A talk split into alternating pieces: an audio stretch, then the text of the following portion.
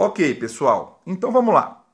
Quando eu falo em cuidados perioperatórios, eu estou sendo bem genérico em relação a esse termo, tá? Então eu estou querendo compreender aqui é, a cirurgia como uma ciência muito mais ampla do que a operação.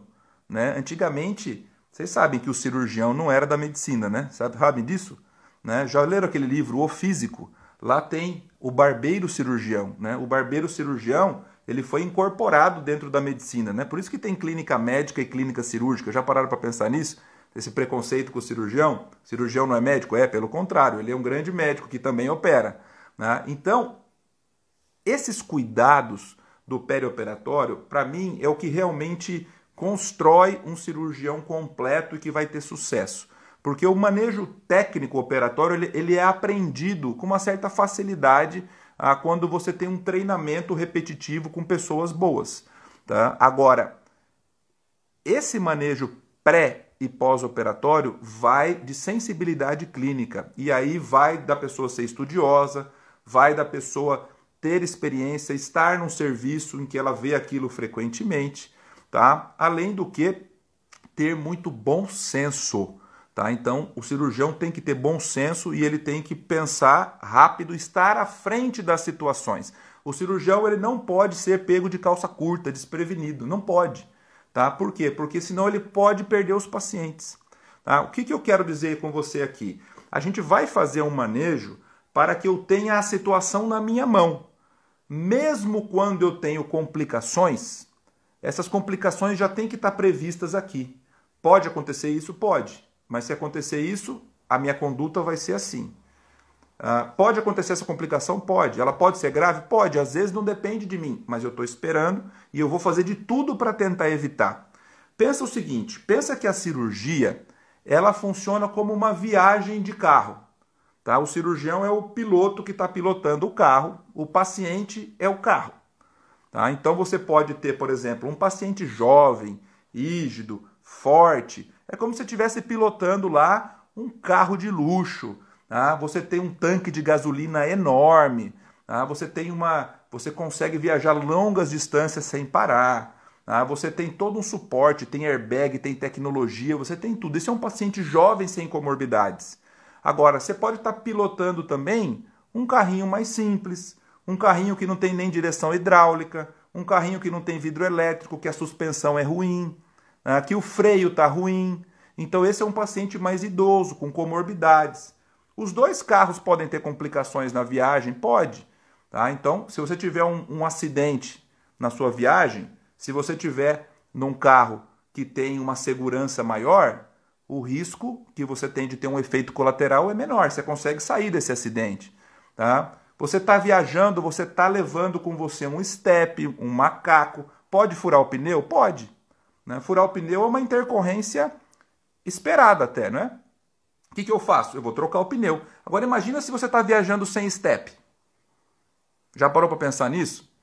Tá? Viajar sem step é a mesma coisa que operar um paciente sem condições. Por quê? Porque se furar o pneu, que é uma intercorrência relativamente banal, parou. A minha máquina não funciona mais, porque eu não tenho nem o step para trocar. Quando eu pego um paciente idoso com comorbidades, ele é igual a um carro velho sem step. Então, pode dar certo a cirurgia? Pode. Pode dar certo. Quantas vezes você viaja e não fura o pneu? Mas se naquele dia você tiver uma intercorrência banal que poderia ser resolvido, você perde o paciente porque ele não tinha reserva funcional, porque ele não tinha step. Tá? Então tem situações que eu tento prever, então eu não vou viajar sem step. Né? Se não é, é um, ah não, é uma emergência, eu tenho que viajar hoje, é uma questão de vida ou morte. Eu vou correr o risco de viajar sem step. Ok, cirurgia de emergência. Agora, não, eu posso viajar hoje, posso viajar amanhã. Vou fazer uma revisão no carro, vou encher o tanque. Né? Se eu tiver um problema que o meu carro pare no meio do caminho por falta de gasolina, é uma intercorrência, não é? Mas é uma intercorrência que foi uma negligência do piloto. Isso eu não posso aceitar na minha cirurgia, no meu paciente. Então pensa o seguinte: tem situações que eu tenho que fazer o meu check-up no meu carro, no meu paciente, eu tenho que fazer a minha revisão antes de uma viagem longa. Eu tenho que checar se eu tenho um step bom, se o meu pneu está bom, se eu tenho macaco, se eu tenho triângulo, se o meu tanque está cheio, se o meu motor está funcionando bem, meu motor que é o principal, que vai ser o meu coração. Então, se você faz uma revisão, mesmo assim você pode ter um acidente? Pode, pode. Não tem risco zero na cirurgia. E isso é a primeira coisa. A primeira coisa é conversar com o seu paciente e com a família. Tá? Faz parte do risco cirúrgico uma boa conversa. Eu tenho que elencar para ele por que, que eu estou querendo te operar. Eu quero te operar porque o senhor tem uma doença, que o tratamento cirúrgico é a melhor opção. Existem outras? Tem tratamento clínico? Posso não fazer nada? Então, eu tenho que dar as opções e o paciente vai tomar essa decisão juntamente com você, de uma forma a, tendo conhecimento geral. Então tudo começa com uma boa conversa. Então você tem que explicar exatamente para o seu paciente. Faz parte do perioperatório. O paciente não pode sair operando sem saber o que está fazendo, como muitas vezes acontece por aí. Ele tem direito a tomar a decisão de falar que não quer operar, tudo bem. Você se respalda no prontuário, a decisão é dele, não é uma emergência, né? é uma cirurgia letiva, ele tem direito. Tá? Então, primeiro começa com uma conversa. A partir daí, a, o que, é esse negócio de risco cirúrgico? Nada mais é do que eu vou pensar todas as possibilidades de complicação de acidentes da minha máquina parar, do meu carro quebrar. Tá? Então, basicamente, eu vou pensar em três fatores para fazer um risco cirúrgico. E aí eu quero fazer uma provocação para vocês. Quem é que faz o risco cirúrgico? Responde aí para vocês aí. Quem é que faz o risco cirúrgico? A maioria vai falar que é o cardiologista, não é? Não está certo isso não. O cardiologista faz risco cardiológico. Se eu precisar de uma avaliação pulmonar, eu posso pedir uma opinião para um pneumologista. Se eu precisar de uma avaliação renal, eu posso pedir uma opinião para um nefrologista ou para um hematologista numa alteração hematológica. Então, quem é que faz o risco cirúrgico? Sabe quem que é? É o cirurgião. Então, o cirurgião ele vai se munir de uma boa anamnese do exame físico que ele vai fazer. Ele vai avaliar se ele precisa solicitar exames complementares e ele vai avaliar se ele precisa solicitar pareceres de outros especialistas. Ele vai conversar com o paciente e com todas essas informações ele vai ter um juízo de valor, porque é aí que eu falo que tem que ter bom senso. E o cirurgião vai dizer: vale a pena operar mesmo esse paciente? Ah, ou eu vou acabar causando mais dano do que benefício para ele? Às vezes até dá para operar, mas o paciente não aguenta a cirurgia. O que, que adianta ele morrer da sua cirurgia? Não adiantou nada. Né? Então, quem faz esse juízo de valor com todas as informações na mão é o cirurgião apresentando isso para o paciente. Então, muitas vezes, o cardiologista pode dar um laudo lá dizendo que está liberado para operar e o cirurgião decidir não operar, porque ele deu que o risco era muito alto. Entendido? E se por acaso ele resolve correr o risco, ele tem que fazer um planejamento. Você quer ver uma coisa que muito cirurgião jovem, aquele cara que sai da residência, que está com aquele furor cirúrgico, né? Tá louco para operar qualquer coisa, não conseguiu entrar nos convênios, nada. Onde você vai operar seu paciente? Qual hospital? Esse hospital que você vai operar o seu paciente tem recurso? Ele tem uma equipe de anestesista capacitado? Tem aparelhos de anestesia que são suficientes para o seu procedimento? Você tem suporte pós-operatório? Se precisar de um CTI, tem? Se precisar de banco de sangue, tem? E aí? Quem decide isso? É o cirurgião, faz parte da sua responsabilidade. Você não pode sair operando em qualquer lugar. Então, dependendo do porte da cirurgia, do porte da anestesia, em alguns hospitais você vai poder operar, em outros não. E se você tomar essa decisão errada, é planejamento errado da viagem. Pode ser que dê tudo certo, pode. Tem aquele pessoal que fala assim: não, não dá nada, não, não dá nada. Basta uma vez. Na hora que der errado uma vez, é uma vida que tem uma família e a responsabilidade é nossa. Então, o cirurgião não pode ser pego desprevenido. Ele precisa fazer um bom planejamento. E o perioperatório nada mais é do que o planejamento. E vai ter situação ao contrário, tá? Vai ter situação que tudo vai estar tá conspirando contra. O risco vai estar tá alto, o pulmão está ruim, o rim está ruim, o diabetes está descompensado, o coração está mais ou menos. E mesmo assim você vai botar na balança e você vai falar assim: eu acho que o risco-benefício compensa. É melhor a gente operar esse paciente. Porque ele tem um câncer, uma doença maligna. Então você vai pôr na balança o risco-benefício e você vai para o procedimento sabendo das possibilidades, já me colocando com um anestesista experiente, num hospital que tem recurso, já vou chamar um auxiliar para me ajudar que tem experiência, que possa me ajudar também, certo? Eu posso envolver outros profissionais para me ajudar no manejo pós-operatório, quando os casos tem pacientes que têm inúmeras doenças diferentes, tá? Então, isso é o perioperatório. Não é ficar decorando tabelinha de coisa.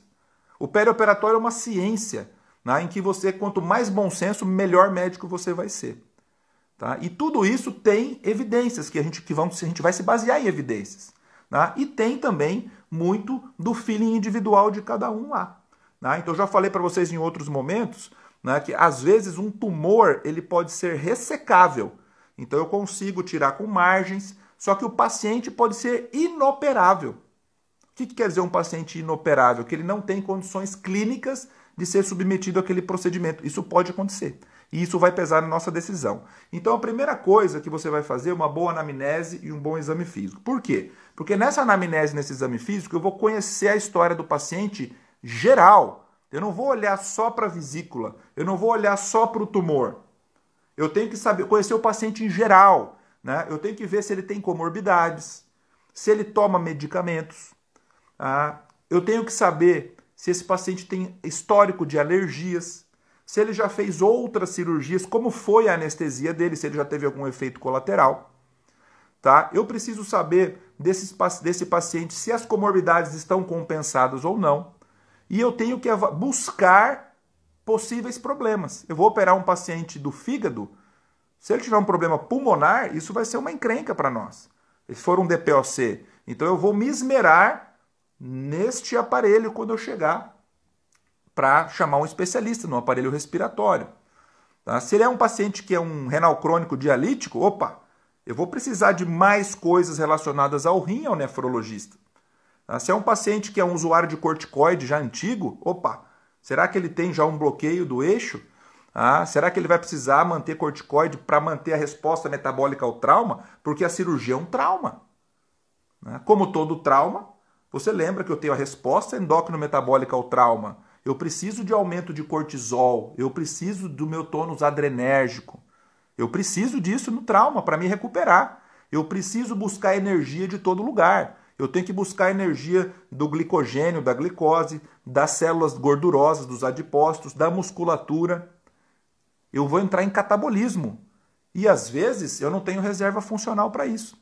Então, a anamnese, o exame físico, serve para a gente como um guia, como um norte para saber onde eu vou me aprofundar. Não existe esse negócio de protocolo de exames. Ó, o aluno ele quer saber assim, ele, quer, ele acha que é matemático. Não é matemático.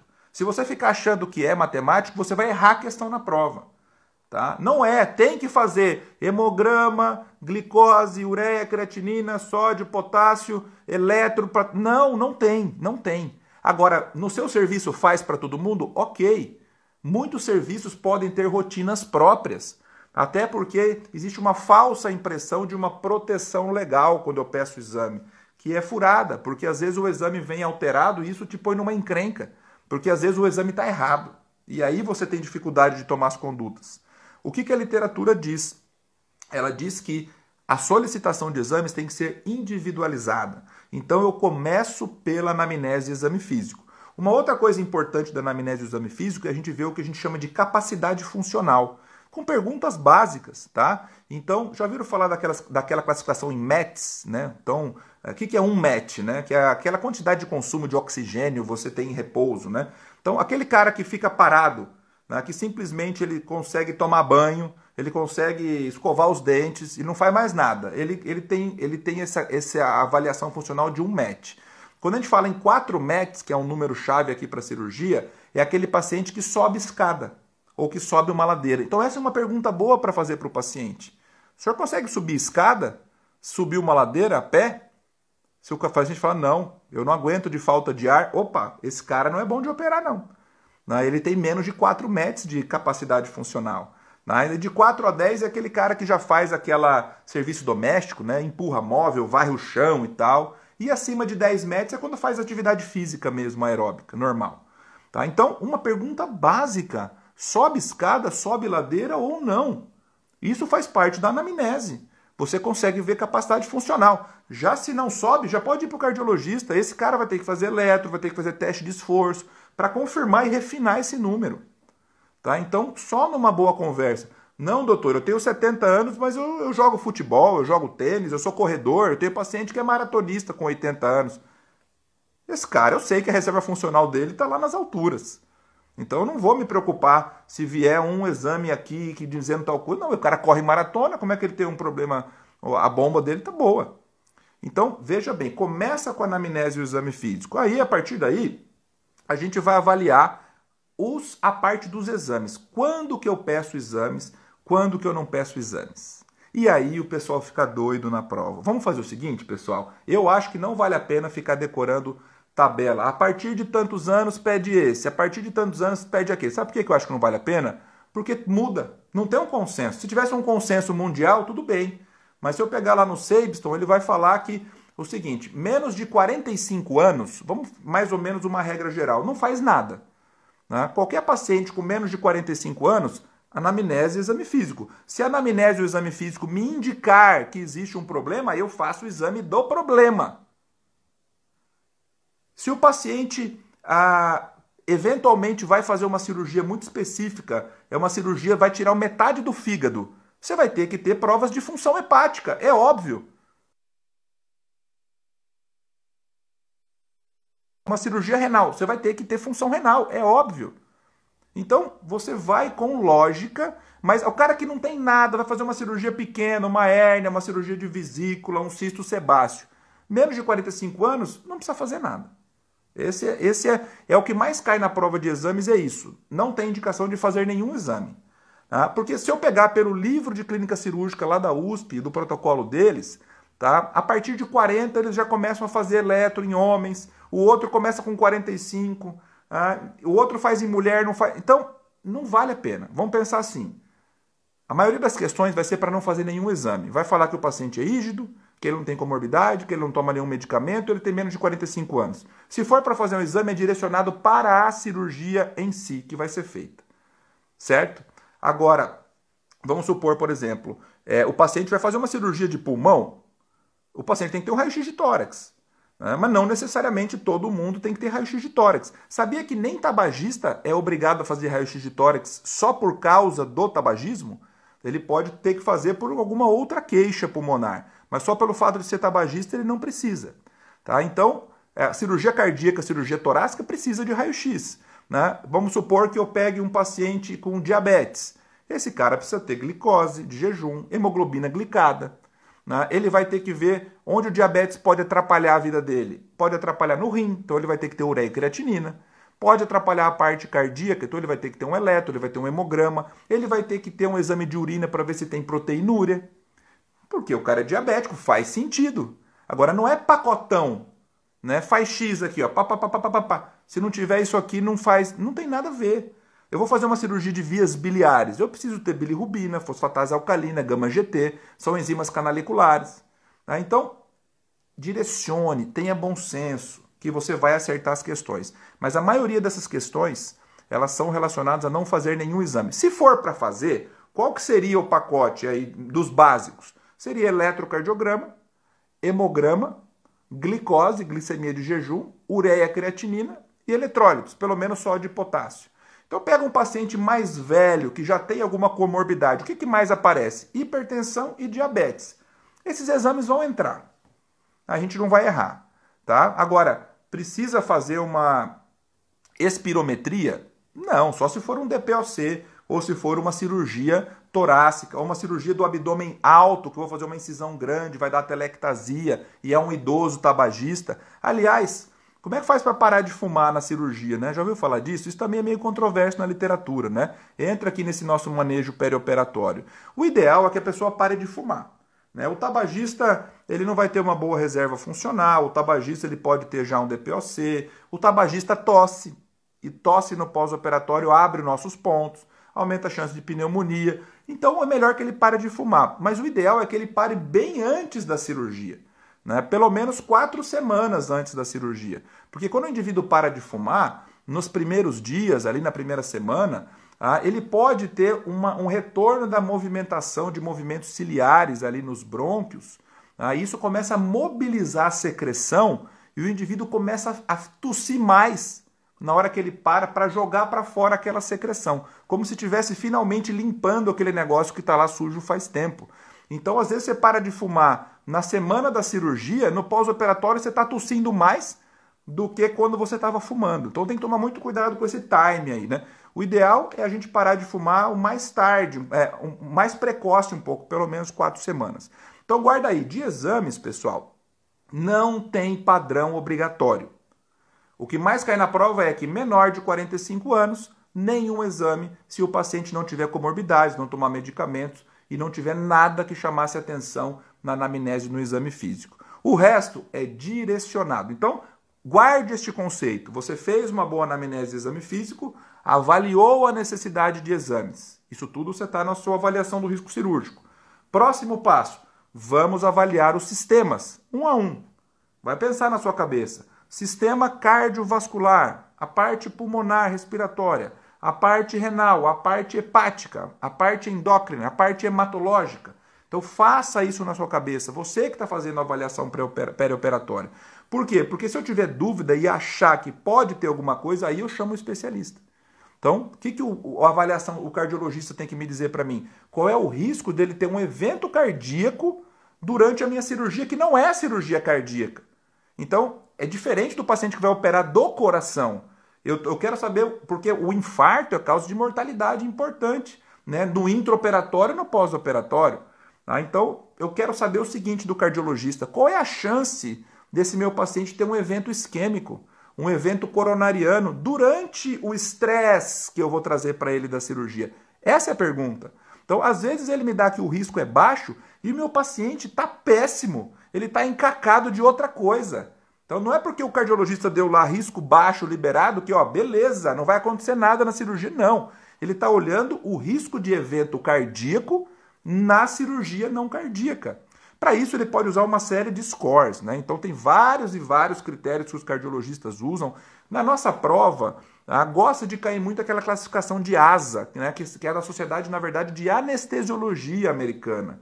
Né? Vamos lembrar da classificação de asa? Isso aí a gente tem que saber, no mínimo, tá? Depois do sprint final, eu vou falar para você, olha, nessa prova cai Goldman, nessa, nessa cai o critério do Eli. Você pode ter alguma preferência por prova, mas genericamente, pelo menos o ASA você tem que saber. Né? O que é o ASA 1?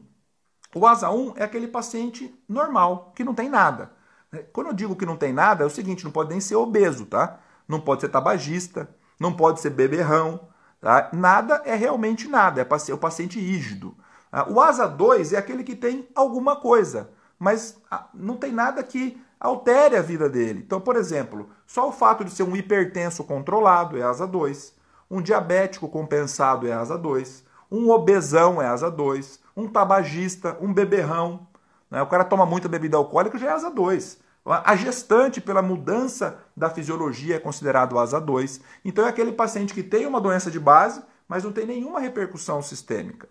O asa 3 é aquele que tem a doença de base e já tem algum tipo de limitação funcional. Aconteceu alguma coisa já aí nesse cara. Né? Vamos dar o exemplo do diabético. Né? Imagina o diabético ah, em que ele tem ah, ah, algum tipo de limitação e que ele já está descompensado existe uma descompensação. Você vai lá, a glicemia dele está 300. Tá? Um hipertenso não controlado. Tá? Então esse cara, ele tem, além de ter uma doença de base, é, essa doença está fora do controle. Então, vale a pena operar um paciente descontrolado? Não, já que é uma cirurgia eletiva, porque se fosse de emergência eu não ia pedir nem risco, eu ia operar de qualquer jeito e eu ia enfrentar a viagem com o veículo que eu tivesse, porque era emergência, justifica. Agora, se é uma cirurgia programada, eu vou fazer a revisão no meu veículo. Eu achei que tem um problema. Eu vou ignorar esse problema e vou sair de viagem mesmo assim? Não. Se tem que trocar o filtro, troca o filtro. Fazer o quê? Então vamos, ter, vamos primeiro compensar o paciente. Tem que trocar os pneus, troca os pneus. Tá? Então eu preciso compensar o diabetes, compensar a pressão alta. Então eu não vou operar um asa 3 assim, é, porque eu quero. Eu tento trazer ele pelo menos para os asa 2, pra, vou ver se isso é possível. Né? O asa 4 é aquele paciente que já tem uma limitação funcional mantida mesmo e que traz risco de vida para o paciente. Então, é esse mesmo diabético que lá no ASA 3 ele estava descompensado a glicemia, agora ele já tem uma lesão de órgão-alvo. Ele já tem uma insuficiência renal pelo diabetes. Ele já tem uma retinopatia diabética. Então ele já tem uma sequela, uma consequência daquela doença que estava descompensado antes. E normalmente essa sequela traz risco iminente de vida para o paciente. Isso é um asa 4. Eu não quero operar ninguém asa 4 se não for emergência. Tá? O asa 5 é, é o chamado moribundo. Já ouviu falar do moribundo? Né? Quem que é esse paciente moribundo? É aquele que tem risco de morrer, você operando, você não operando, você não fazendo nada. Tá? Então que a chance de ele melhorar alguma coisa com a sua cirurgia não é muito grande, não. É aquele paciente que já está mais perto do óbito. E o ASA 6 é aquele paciente que já morreu, ele está em morte cerebral, em morte encefálica, mas o coração dele ainda bate, por quê? Porque ele está indo para uma captação de órgãos. Tá? Então o anestesista chama de asa 6, ele tem que manter ali o carro funcionando, o motor ligado, mas o cérebro já era. Então é só fazer a captação e desligar os aparelhos. Então é chamado asa 6. Tá? E quando é uma cirurgia de emergência, se ele for classificar, ele põe um Ezinho né? 1E, 2E, 3E, asa 4E. Tá? Mas na, na, na verdade você nem vai solicitar isso antes, ele pode até classificar lá durante a cirurgia. Então, essa é a nossa classificação de asa que é muito utilizada também para a gente prever efeitos adversos. Tá? Do ponto de vista cardíaco, ah, um eletrocardiograma é um exame mais básico possível. Tem lugar que fala que a partir dos 40 faz eletro em homem. Tem lugar que fala a partir dos 45. Não vou entrar nessa, nesse problema com vocês. Teste de esforço. Quando é que eu faço o teste de esforço? A esteira. Eu vou fazer sempre que eu tiver um eletro que eu vejo que está alterado, ou que eu estou na dúvida, que tem algum risco de isquemia, tá? E sempre que eu considero que a capacidade funcional desse meu paciente é abaixo dos 4 METs. Ele não consegue fazer subir escada, esse cara vai ter que fazer algum tipo de, de, de teste funcional, de teste ergométrico, para avaliar mesmo essa capacidade funcional. Então, isso é uma coisa que eventualmente pode ser cobrado na prova. Tá? Então, vamos lembrar sempre da nossa classificação de asa. Tá bom. Agora, quando que o cardiologista vai dizer para você assim, olha, esse doente aqui você não opera de jeito nenhum, porque o risco de morrer de coisa cardíaca dele é muito alta quando eu tiver alguma doença cardíaca grave. Então vamos pensar quais são essas top, as top 4, as quatro mais graves. Quando eu falo de uma insuficiência, uma insuficiência coronariana ah, com paciente descompensado grave, arritmias graves, doenças valvares graves, problemas de válvulas descompensadas e insuficiência cardíaca grave. Então eu falei em problema coronariano, insuficiência cardíaca, problema valvar e arritmia grave, qualquer um desses quatro, para tudo e vai fazer o tratamento, porque senão esse cara vai morrer antes de outra coisa, de algum problema cardíaco, antes do nosso próprio da nossa própria cirurgia. Então guarda aí esses quatro eventos que podem acontecer. E uma outra coisa da, da parte de avaliação cardiológica que pode cair em prova são aqueles tempos. Né? Então ele cai para você assim: o paciente teve um infarto. Quanto tempo depois do infarto ele pode fazer uma cirurgia de vesícula, por exemplo, né? Então, como na classificação de Goldman lá, aquela antiga lá de Goldman tem infarto há mais ou menos de seis meses, esses seis meses meio que confunde os alunos, tá? Então, hoje em dia, o paciente que teve um infarto e que ele está compensado, ele está estável, tá? ele vai estar tá liberado para uma cirurgia não cardíaca, uma cirurgia de porte pequeno a médio, a partir de quatro a seis semanas. Tá? Então a gente diminuiu um pouco esse tempo, não é seis meses mais. Então não confunda. Então pós-infarto, não é aquele cara que infartou e, e é, o coração dele está funcionando 10% do que era antes. Não, ele infartou, mas ele está com a vida normal, tá? ele tem aí uma capacidade funcional boa. Tá? Então esse paciente, quatro a seis semanas, ele já vai ser liberado para operar, uma cirurgia que precise fazer mesmo. Né? Aquele que fez revascularização do miocárdio, que fez uma cirurgia cardíaca, seis semanas. Seis semanas, teoricamente, já está tudo funcionando. Ele está com a circulação nova ali no coração. Tá? Então, infartado 4 a 6, revascularizado 6. Né? E o que se cair na prova, não é muito frequente, mas se cair, derruba muita gente que ninguém sabe ou não estuda ou não é do dia a dia, é em relação ao paciente que não está infartado, ele não está revascularizado, mas ele fez angioplastia. ele fez o procedimento endovascular, ele fez angioplastia. Tá? Se esse paciente fez uma angioplastia e não precisou colocar stent, ele pode operar em duas semanas. Se esse paciente fez angioplastia e precisou colocar stent, foi um stent chamado convencional, ele pode operar em seis semanas, igual da revascularização do miocárdio. E se ele fez angioplastia e pôs aquele stent farmacológico, né, aquele bem caro, né, sabe quando que ele pode operar? Só depois de um ano. Tá? Então, isso daí pode confundir vocês. Então, eu acho que vale a pena você ter isso anotado para participar da sua revisão e nós vamos botar isso nas nossas questões comentadas aí, que galera do hard work vai ter tudo isso, certo? Então, principal, infartado, 4 a 6 semanas eu posso operar. Revascularizado, 6 semanas. Angioplastia sem stent, 2 semanas. Com stent convencional, 6 semanas. E com stent farmacológico, 1 ano. Tá? Então isso pode cair na prova, já vi questão sobre isso, e isso pode mudar, tá, galera? Isso eu estou falando para vocês hoje. Vai surge uma, um trabalho novo daqui um ano, daqui dois anos, a gente tem que estar tá sempre atento em relação a isso. Tá? Isso aqui é o que gosto de cair principalmente nas nossas provas, nas nossas provas mais genéricas, tá? Então, você fez avaliação cardíaca, ok, estou apto para operar do coração. E o pulmão? Né? O pulmão ele vai ser avaliado, você mesmo vai avaliar, vai fazer uma ausculta, vai fazer um exame físico, vai fazer uma percussão, uma palpação. Tenho dúvida? Pode ser um DPOC, é um paciente tabagista pesado, peço avaliação do especialista. Né? Vou fazer espirometria, normalmente um paciente DPOC, cirurgia torácica, cirurgia cardíaca, cirurgia de andar super alto do abdômen, né? uma hepatectomia, por exemplo. Eu posso precisar fazer espirometria para ver função da parte pulmonar. Tá? que mais? A parte renal. A parte renal.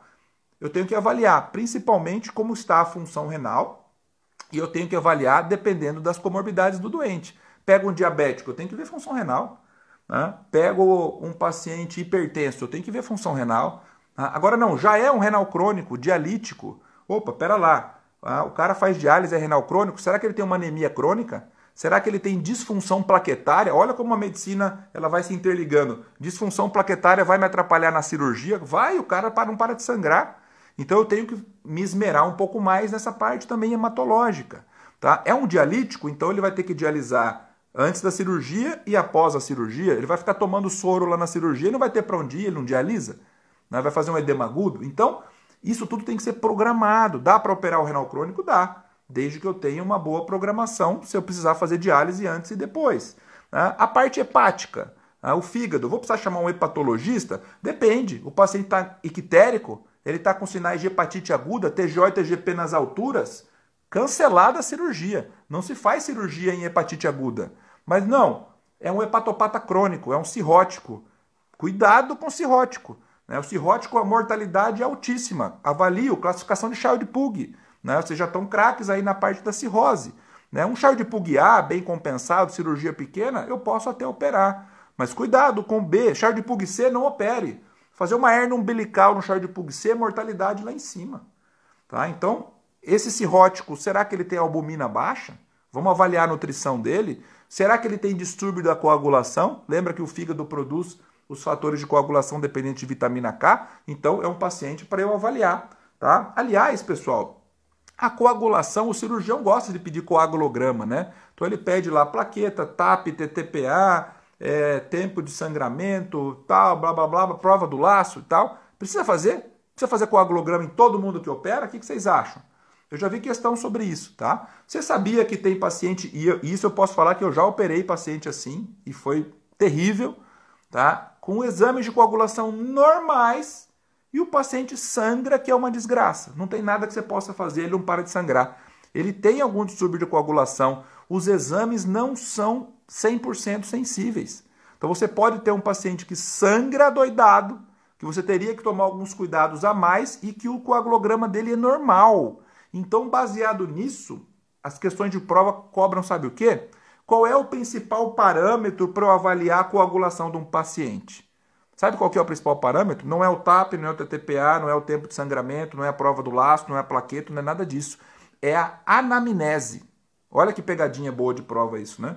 Então, se você pergunta para o paciente, na hora que você escova os dentes, sangra fácil a sua gengiva, opa, sinal vermelho.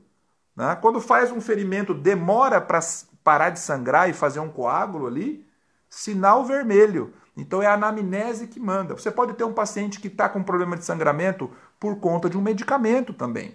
Você pode ter aqueles pacientes que tomam aquelas coisas naturais. Tem que perguntar isso. Já ouviu falar de ginkgo biloba, ginseng, extrato de alho, valeriana? Tem um monte de erva aí de garrafada que o pessoal toma. E nessas coisas tem efeitos anticoagulantes. E agora? Eu tenho que saber, o cirurgião tem que saber. O que, que o senhor toma aí? Me passa aqui, ah, não sei o que, que é, põe no Google. Vê se tem efeito, efeito anticoagulante, suspende esse negócio antes de operar. Senão você vai se dar mal. Já tive problema com um paciente com ginkgo biloba que não, contar, não contou isso antes da cirurgia. Né? Então, você tem efeitos colaterais importantes. Ah, aproveitando essa parte também ah, do sangue, a avaliação hematológica. Tem que dar concentrato de hemácia para o meu paciente? Existem aqueles números clássicos, né? Abaixo de 7 de hemoglobina, eu vou transfundir.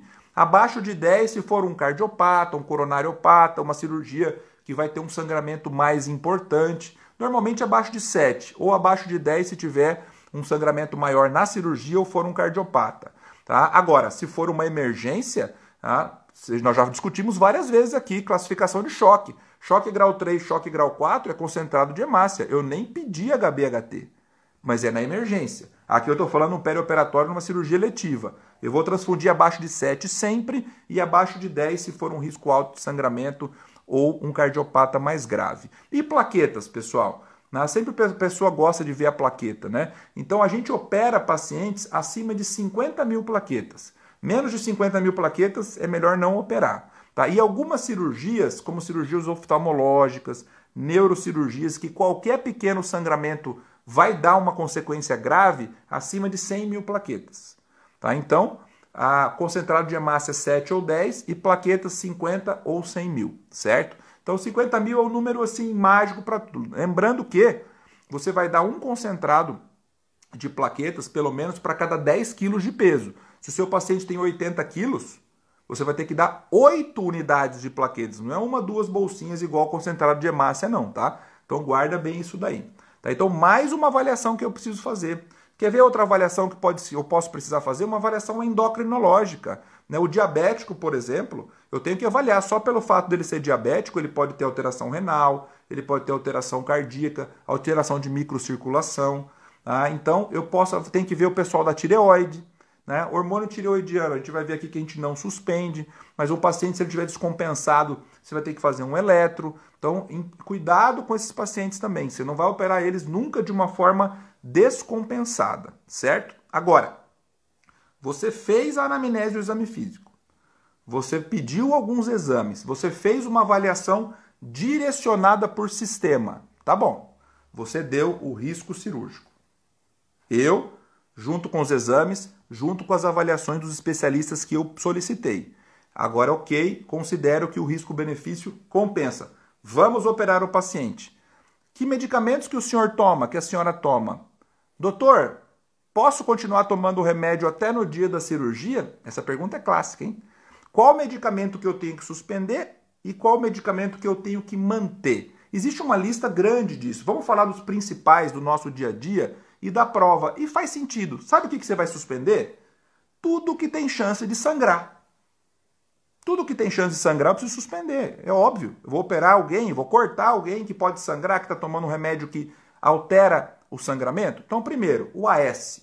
Né? O AS é o mais famoso. Né? Classicamente, é um antiagregante plaquetário. Classicamente, você suspende de 7 a 10 dias antes da cirurgia. Por que, que eu disse, digo classicamente? Né? Por quê? Porque tem um movimento muito grande, né? e tem publicações a respeito disso, de não precisar suspender mais o AS. Você, uma dose baixa de AS, você poder operar tranquilamente. Tem cirurgia cardíaca que é feita com o uso de AS. Então você sempre vai pesar o risco-benefício. Né? É um paciente infartado recente, é um paciente que está com estente, é um paciente que teve um AVE. Risco-benefício. A cirurgia é uma cirurgia muito sangrativa ou menos sangrativa? Tem uma área cruenta do fígado ou não? A princípio, cirurgias em geral, para um paciente que não, não tem aquela necessidade tão grande do AS, às vezes ele está tomando como um profilático, aí suspende. 7 a 10 dias antes, tá? Depois do AS, vamos lembrar do clopidogrel. Né? O clopidogrel tem um pouco mais de medo dele. A gente suspende de 5 a 7 dias antes da cirurgia. E aí tem aqueles pacientes que precisam tanto desse negócio que eles tomam os dois. Tem duplo bloqueio de plaquetas. Ele toma S e clopidogrel. Esse cara já era grave por si só, né? Ah, esse cara, eu suspendo o clopidogrel e mantenho o AS nele. Porque se ele não fosse tão necessitado, ele não tomaria dois, certo? Eu também não quero suspender tudo e ele morrer do coração na minha cirurgia de hérnia, que não tinha nada a ver com isso. Tá? Então, se é um cara que toma os dois, AS e clopidogrel, é porque ele precisava muito. Pensa assim, tira só o clopidogrel e opera com AS. E se é o cara que toma só AS, avaliar bem a necessidade, o risco-benefício. Suspender o AS de 7 a 10 dias e o clopidogrel de 5 a 7 dias. Tá bom, ok. E o anticoagulante, né? o Marevan, ah, o, o, os, ah, os cumarínicos. E agora? Suspende ou não suspende? Sim, esses sangram bem também. Mas dá para suspender esses aí de 4 a 5 dias. Mas cuidado, a mesma pergunta. Por que, que o senhor toma anticoagulante? Dá para ficar 5 dias sem tomar esse anticoagulante? Ah, eu tomo porque eu tenho que manter o meu INR entre 2 e 3. Ah, o meu nível lá. Dá para operar com INR entre 2 e 3? Não. Eu vou ter que suspender e esperar esse INR baixar de 1,5 para eu poder operar o paciente. Mas e aí? Vai ferrar o problema dele lá? Não, troca por heparina. Não, heparina não fracionada ou heparina de baixo peso molecular. Então você tira o anticoagulante, troca por heparina e espera o INR baixar. Normalmente vai demorar uns 4 a 5 dias. O INR baixou de 1,5, posso operar. Né? O que, que eu faço daí? Opero tomando heparina? Não. Né? Se for o Clexane, a heparina de baixo peso molecular, 24 horas antes você suspende e opera. No pós-operatório, aí você não está mais risco de sangramento? Não. Volta com a heparina e já volta com o anticoagulante oral. Por que, que eu entro os dois juntos ao mesmo tempo? Porque você vai lembrar que o anticoagulante oral, no início, ele faz um efeito ao contrário. Ele faz um efeito mais pró-trombose. Então, ele, nesse momento, a heparina fica protegendo do efeito pró-trombótico. Até depois que isso é anulado, depois de uns dias, quando o INR volta a se alargar, você tira a heparina e ele vai ficar só com o anticoagulante dele. Então veja bem, eu tomo Marevante coagulante oral, preciso operar cirurgia letiva, o que, que eu faço? entro com heparina para esse paciente e suspendo o meu anticoagulante. Pelo menos cinco dias. O INR abaixou de 1,5, posso operar. Suspendo o Clexane, a, que é a heparina de baixo peso, 24 horas antes, opero, volto no pós-operatório os dois, a heparina e o anticoagulante. Depois que o INR voltou a se alargar entre 2 e 3, eu tiro a heparina e tchau. Legal, né? Então essa, essa é uma, isso é muito frequente na vida do cirurgião. Tá? Agora, e se esse cara toma anticoagulante e ele chega numa emergência? Ele não pode tomar um tiro na barriga? Pode. Né? Mas o cara está anticoagulado, e agora? Não dá para esperar cinco dias tá? para eu reverter isso daí. O que, que eu faço? Plasma fresco congelado. Pool de plasma, 20 ml por quilo de plasma, fator de coagulação e opera esse paciente imediatamente. Tá? Então seria um antídoto do anticoagulante, o plasma. Né? Se eu tenho tempo para reverter isso, eu poderia usar a vitamina K. Né? Pelo menos aí três dias de vitamina K diariamente costuma também ajudar nessa reversão, mas às vezes eu não tenho tempo. E aí eu tenho que fazer um pool de plasma. Tá? Agora, e se eu sou um paciente heparinizado com heparinização plena? Né? Qual que seria o meu antídoto para isso? É a protamina. Já ouviu falar da protamina? Então vai fazer 1 miligrama para cada 100 unidades de heparina. Então heparina, protamina. Anticoagulante oral, plasma ou vitamina K. Depende se você quer ser mais rápido ou mais devagar. Então são pequenas coisas do dia a dia que as provas exploram. Dá para botar um caso clínico enorme e tal e, saber o que, que você vai fazer. Aí pergunta o antídoto da heparina, pergunta o que fazer com alguém que tem distúrbio de coagulação e precisa ser operado.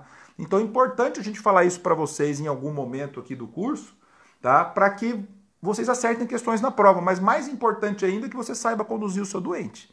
Tá? Isso aí você extrapola para qualquer situação, não só para a situação cirúrgica. Certo? Então, deu para entender em relação ao anticoagulante. Agora, tem outros medicamentos mais novos, já ouviu falar do xarelto. Já ouviu falar do xarelto?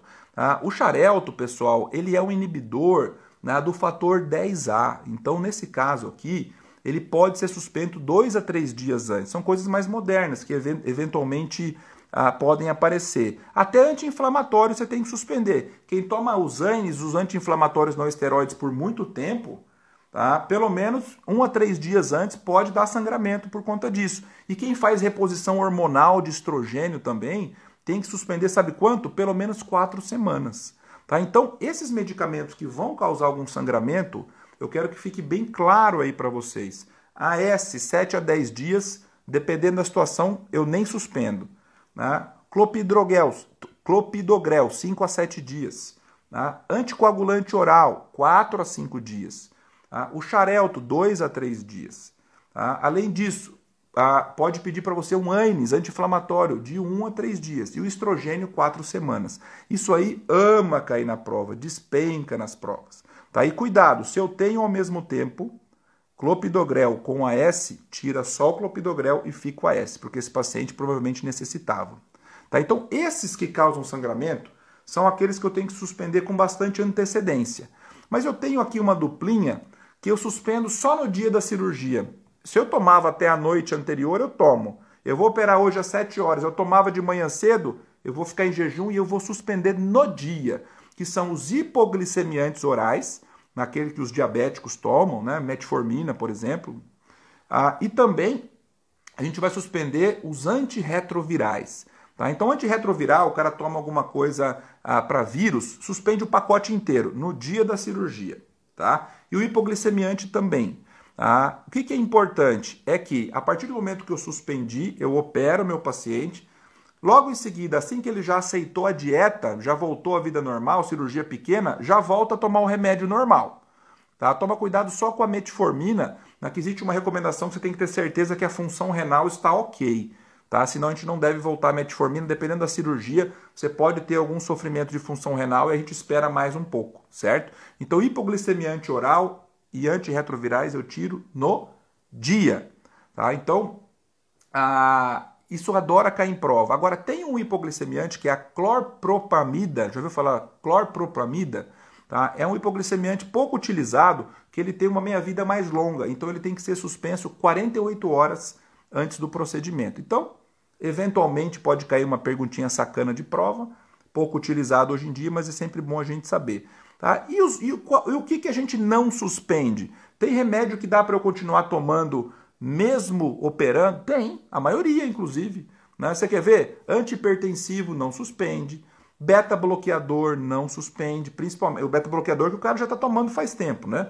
Ah, antianginosos a gente não suspende, antidepressivos, ah, anticonvulsivantes, ah, você não vai suspender é, psicotrópicos, ah, medicações para tireoide, tanto para hipo quanto para hiper, você não suspende. Então, são medicamentos do dia a dia que a gente precisa conhecer, ah, que a gente não vai suspender. Tinha uma polêmica dos diuréticos, se suspende ou não suspende, porque poderia baixar a pressão, mas a maioria dos casos não precisa suspender o diurético também. Então, principalmente o que gosta de cair são os antihipertensivos, tá? os antianginosos. Então, toma bem cuidado com esses medicamentos. A princípio, não, não é para suspender. Então, essa parte de que exame solicitar e essa parte de qual medicamento suspende e não suspende é um fator clássico das provas nesse tema de perioperatório. E o cara que toma insulina? Como é que faz com esse diabético aí que toma insulina? Hã? Sabe como faz? Você vai fazer o seguinte: eu vou operar ele, então eu vou precisar ficar em jejum. Tá? Se eu tomar a mesma insulina que eu tomo normalmente em jejum, eu vou ter hipoglicemia. Então o que, que a gente faz? Vai operar amanhã? A dose da insulina NPH da noite ele vai tomar dois terços da dose. Vai diminuir um pouquinho essa dose. E aquela NPH que eu tomo amanhã de manhã no dia da cirurgia vai ser metade da dose. Então, simplesmente eu vou mudar. Eu vou tirar a NPH da noite, vai ser dois terços da dose, e da manhã da cirurgia, metade da dose. Sempre tenta operar de manhã esse paciente para não ficar muito tempo de jejum. E lembra, ele vai estar em jejum e vai ter tomado insulina. Mesmo tendo uma dose mais baixa, a chance que ele tem é de fazer hipoglicemia. Então esse paciente precisa ficar com soro glicosado. Então isso aí, às vezes a pessoa acha assim, meu Deus, ele está fazendo soro glicosado num diabético. Que crime, que mal médico. Não, você precisa de glicose. O diabético também precisa de glicose. Tá? Senão você vai entrar em cetose. Então você não pode fazer hiperglicemia. Mas você está em jejum absoluto, você precisa de glicose. Então você vai ter que dar soro glicosado para esse seu doente também.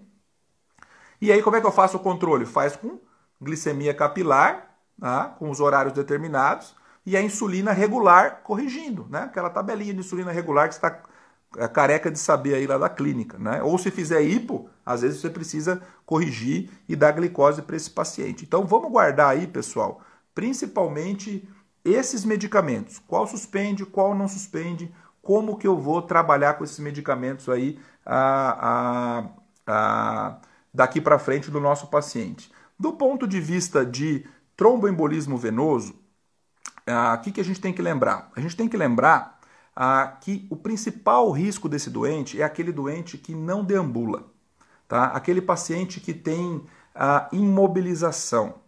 Aquele paciente que tem uma lesão ortopédica, tá? aquele paciente mais idoso, tá? ou que toma algum tipo de hormônio, cirurgia mais prolongada. Então, esse paciente a gente precisa classificar o risco do tromboembolismo venoso.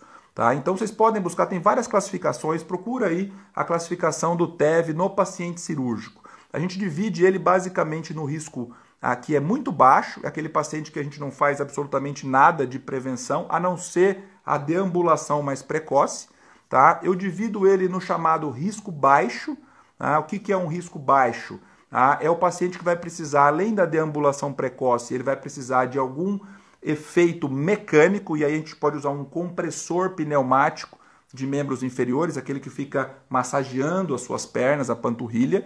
Ah, aquele de risco moderado, que a maioria dos pacientes cirúrgicos vão se enquadrar aí no risco moderado, às vezes só pela idade ele já chega no risco moderado, ele vai precisar de, algum, de alguma coisa profilática, como um Clexane, por exemplo, ah, e o risco alto, que ele vai ter as duas coisas, medicamentoso, que é o Clexane, associado também com o mecânico, que é o compressor pneumático. Tá bom, galera? Eu tô, tô vendo que o Instagram tá me dando aqui um prazo. Eu vou sair aqui da live e vou entrar de novo para a gente finalizar. Ainda tem mais umas coisinhas para a gente falar, tá bom? Só um minuto.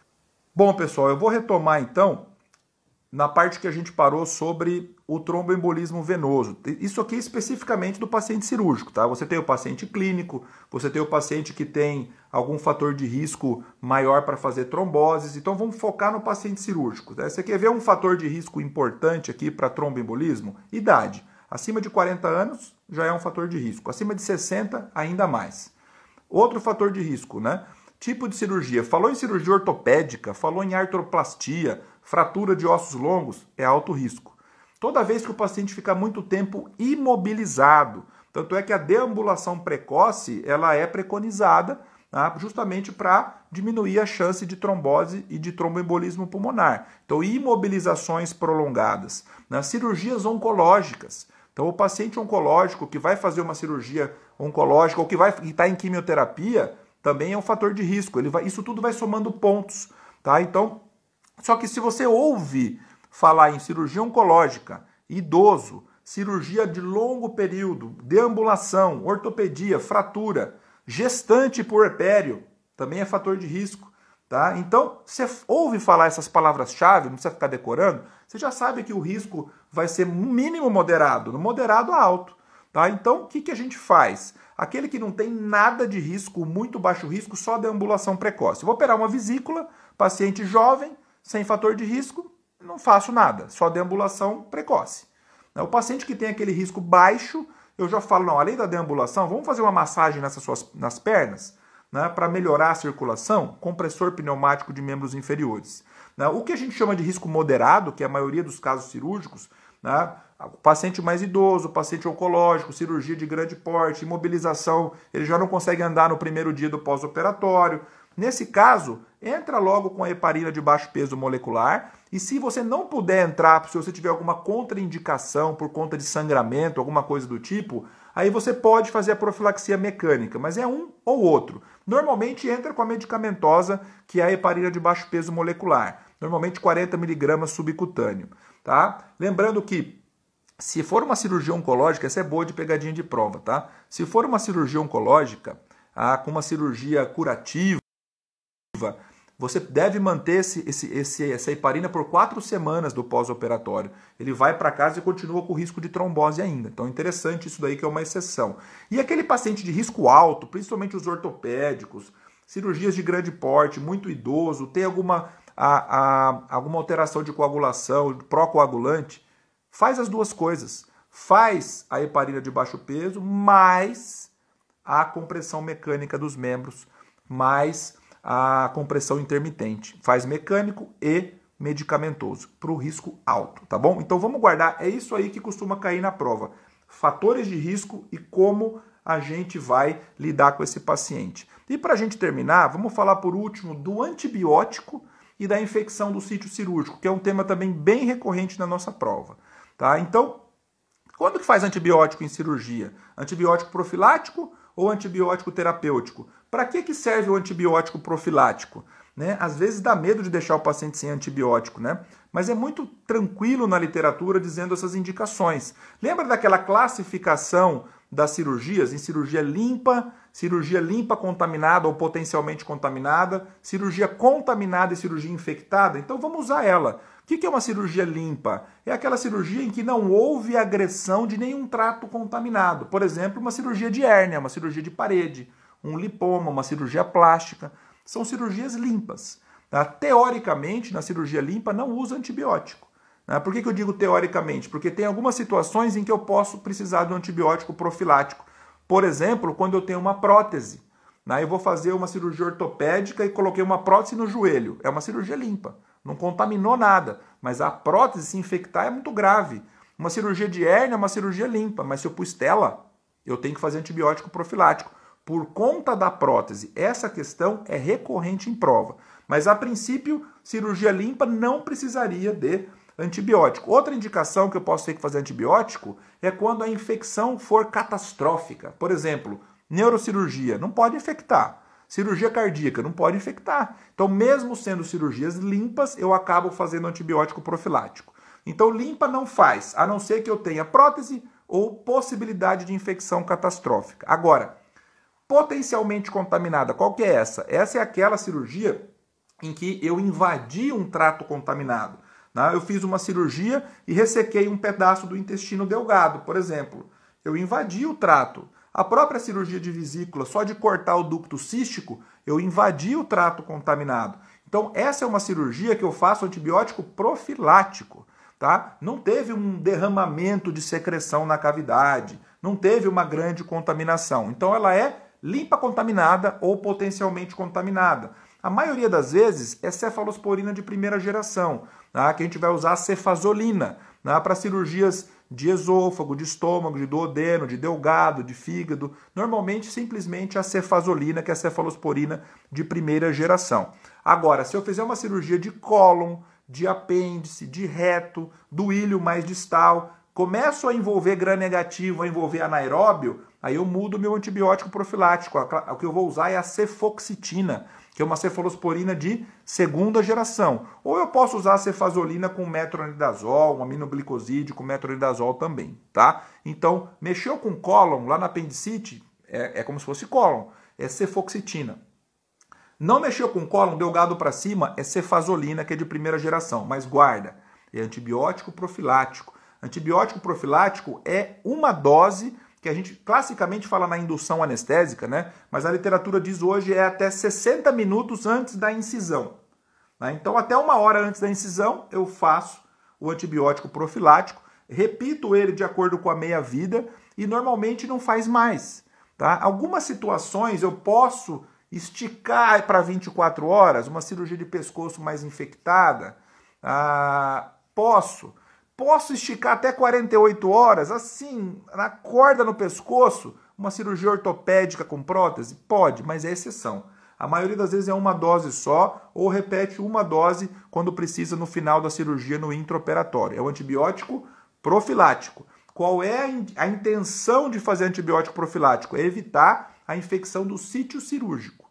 Tá? Então essa é a intenção principal, a infecção da ferida. Então toda vez que eu tiver Limpa contaminada eu faço.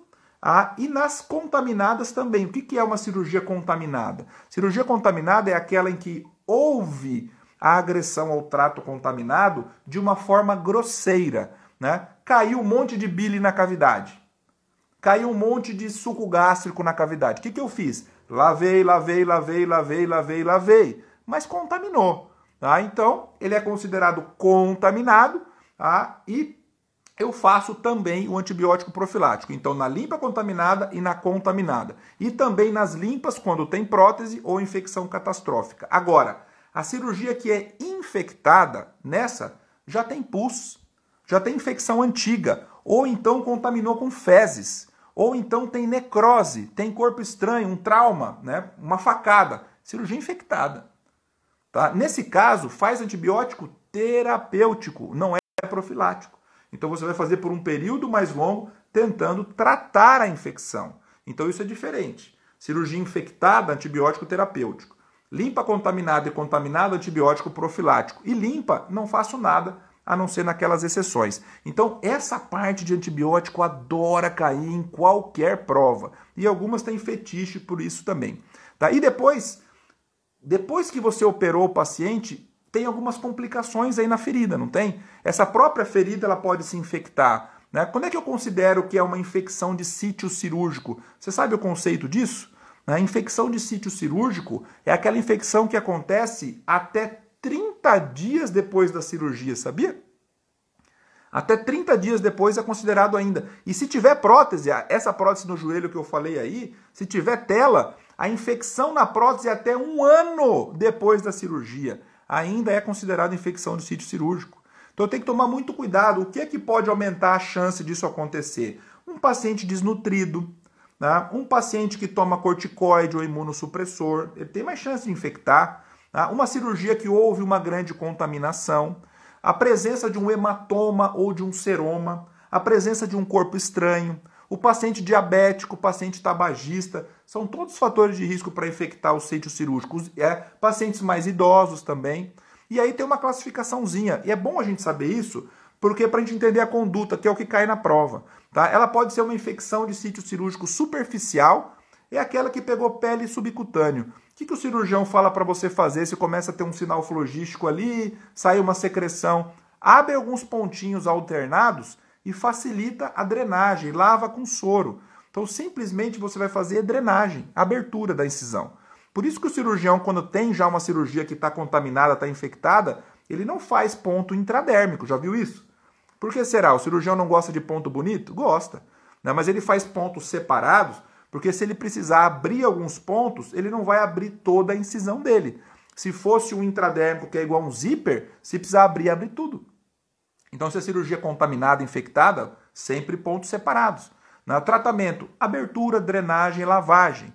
Agora, tem infecções mais profundas, né, que vão pegar musculatura, fáscia. Tá? Nesse caso também, abertura e drenagem. Agora, se o indivíduo tiver com febre, se ele tiver com celulite, se ele tiver com sinais de toxemia sistêmicos, aí tem que dar antibiótico. Então não é porque está saindo pus que faz antibiótico. Porque se for superficial, e não tiver repercussão sistêmica, não faz. É simplesmente abertura. Ah, mas tá saindo pus. Tudo bem. O tratamento é drenagem. É só abrir, lavar, lavar e lavar, que ele vai cicatrizar depois por segunda intenção. Então, guarda bem isso. E aquelas infecções dentro da cavidade, são abscessos que são formados, também podem ser, são mais é, profundas ainda, mais cavitárias. O indivíduo vai ter febre, normalmente febre diária, vai precisar de uma reoperação ou de uma drenagem percutânea mais antibiótico. Então guarde esse conceito de infecção de sítio cirúrgico. E para a gente falar, terminar aqui, vamos falar da febre no pós-operatório. Né? Você já ouviu falar? Aliás, febre tem até no intraoperatório, sabia? Se, o, se você está operando o paciente, você percebe que lá dentro ele está quente, ele está fervendo. O que, que pode dar febre no paciente no intraoperatório? Já ouviu falar isso? São três situações. Tá? Você, você adora decorar o pós-operatório, agora eu te peguei, eu quero saber do intraoperatório. Tá? Sabe o que, que pode dar febre? Primeiro, uma infecção prévia. Ele já entrou com febre, ele já estava infectado antes. Tudo bem. Outra coisa, reação transfusional. Você fez um concentrado de hemácia, ele teve uma reação. A transfusão sanguínea é um transplante de órgãos, ele pode ter uma reação contra aquilo. E uma delas, dessa reação que pode acontecer, é a hipertermia.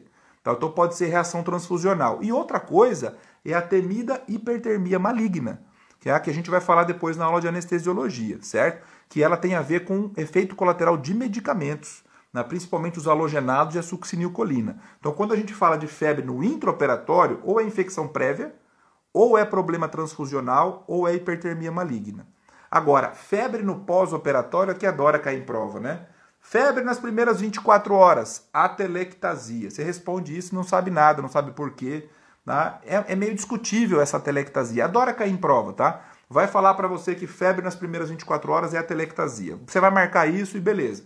Normalmente isso tem a ver com a resposta endócrino-metabólica ao trauma, tá? Normalmente é uma temperatura não é muito alta, até 37,8. Mas tem a ver com a telectasia. Vou tratar isso como melhorando a ventilação, fazendo fisioterapia, tirando a dor para ele poder expandir o pulmão, certo? Então, pensamos em atelectasia. Depois, passou aí dois, três, quatro, até cinco dias, veio uma febre, eu penso em acesso venoso. Será que é uma flebite? Então, dá uma olhada se não tem nada vermelhinho aí para trocar os acessos. Não, veio uma febre de 5, 6, 7 dias. Pensa em infecção urinária. Será que é uma sonda vesical que está há muito tempo aí que é melhor trocar? Não, veio uma febre de 7, 8 a 10 dias. Pensa em infecção do sítio cirúrgico. Então você tem uma sequência. Não, veio uma febre depois de 10 dias, 14 dias depois. Será que é um abscesso intracavitário? Então existe mais ou menos essa ordem que se confunde. Pensa primeiro em atelectasia, depois em acesso venoso em flebite, depois em infecção urinária, principalmente se estiver sondado, e depois de 10 dias em abscessos intracavitários. É claro que pode ter uma pneumonia associada, você vai ter que avaliar N causas possíveis, mas essas adoram ser cobradas na nossa prova. Tá bom, galera? Então, o que eu queria falar aqui para vocês hoje era os conceitos principais que caem na nossa prova relacionados ao pré, intra e pós-operatório, ao que a gente chama de perioperatório. É uma aula que ficou um pouco mais extensa, mas eu não achava que valia a pena a gente é, segmentar ela, até porque poderia perder um pouco do fio do raciocínio aqui. Então, vou liberar aqui os comentários para vocês. Tá? Eu, eu acredito que eu passei pouca coisa aqui de uma hora, que a gente tinha conversado bastante antes, né? E espero que tenha sido proveitoso para vocês, que é um